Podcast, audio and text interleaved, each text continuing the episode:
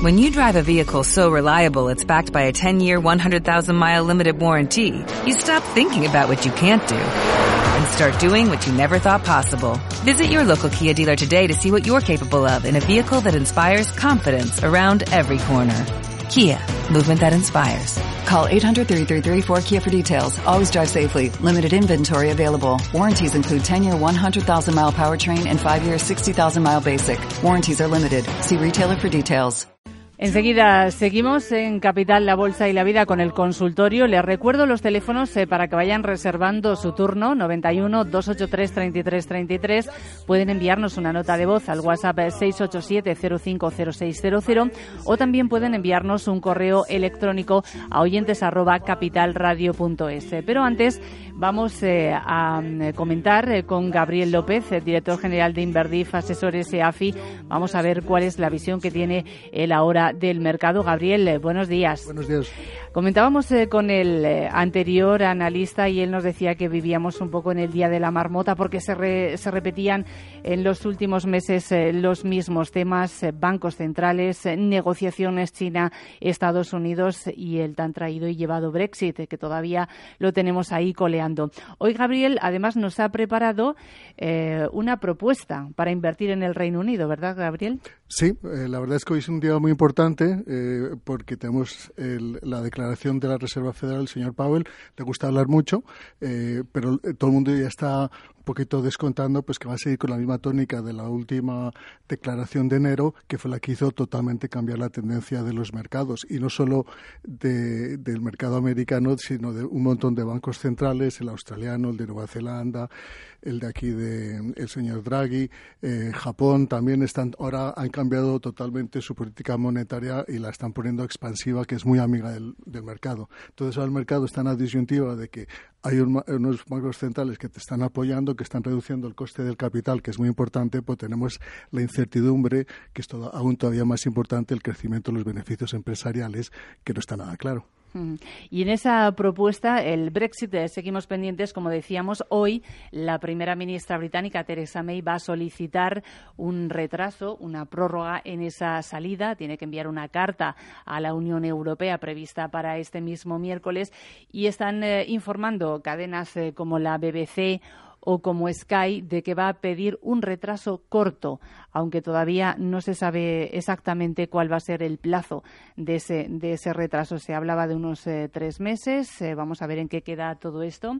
Eh, ¿Y qué propuesta nos traes hoy, Gabriel? Bueno, la, verdad es que al final la crisis en, Inglaterra sobre todo se resume a la frontera con Irlanda, ¿no? El acuerdo del, del, Good Friday, ¿no? Estableció pues que no, había, no iba a haber fronteras entre Irlanda del Norte y Irlanda del Sur, pero hay una incertidumbre enorme sobre el futuro de esta frontera porque no está claramente establecido si están para los próximos dos o tres años del periodo de, cierre de las relaciones, pero para el futuro no está nada claro y, en el caso de que no tengamos un acuerdo, pues va a haber frontera y eso los irlandeses y el Reino Unido no lo quiere. Eh, ¿Por qué? El Reino Unido no lo quiere porque no quiere parte de su territorio, parte de la, de la Unión, si es a, lo que, a ellos lo que se dirige. ¿no? Pero bueno, tenemos la tranquilidad de que el Parlamento votó de que no iba a haber un Brexit duro, mejor dicho, que no iba a haber una salida no negociada. Tiene que haber una salida negociada. El Parlamento está en desacuerdo con lo que ha propuesto, así que, eh, y después la Unión Europea tampoco quiere alargarlo demasiado, puesto que tenemos elecciones y, y ya está negociado lo que había que negociar. Entonces, bueno, todo más o menos creo que se está eh, llevando a que, a que se proponga un segundo referéndum.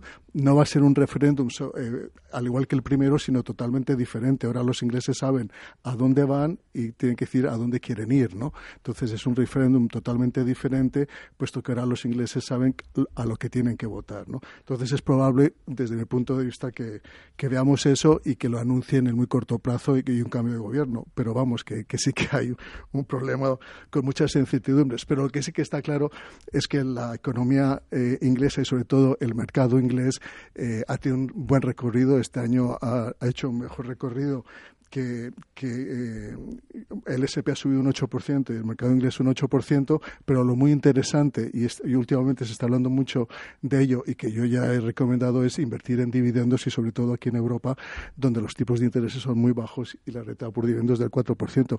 Pero si hay un mercado cuya renta por dividendo es altísima, es el Reino Unido. ¿no? ¿Por qué? Pues porque más del 40% de los ingresos de las grandes nacionales inglesas vienen en dólares. Entonces, eh, si se eh, y, todo lo del Brexit eh, es la sensibilidad a, lo que pueda pasar se resume a, la libra esterlina y su cotización contra el dólar.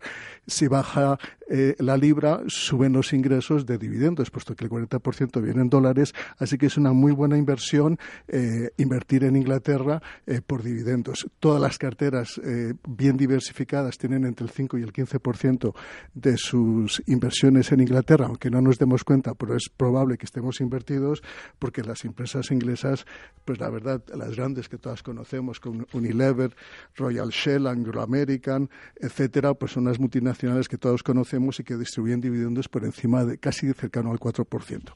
Entonces, mi idea, para no enrollarme mucho, es un fondo de Columbia Threadneedle, ¿no? Entonces es una de las principales gestoras eh, del Reino Unido. Threadneedle es la famosa calle al lado de, de Inglaterra donde se establecían los tipos de interés entonces es una, eh, una gestora con mucha solera, tiene un fondo especializado en distribuir ingresos o dividendo y que invierte en el Reino Unido, que es el UK Equity Income. Eh, tiene una, una, pata que es en libras y después otra pata que es en euros y después otra pata que es en euros eh, hecheado, ¿no? que está totalmente cubierto.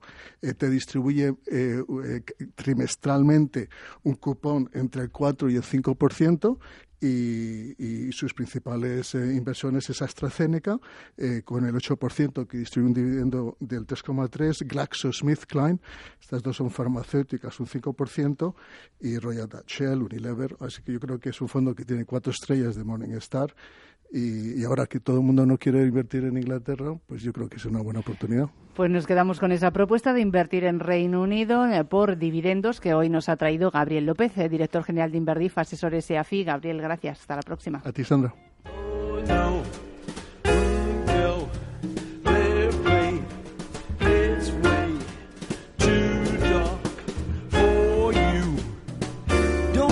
with Mr. In Between.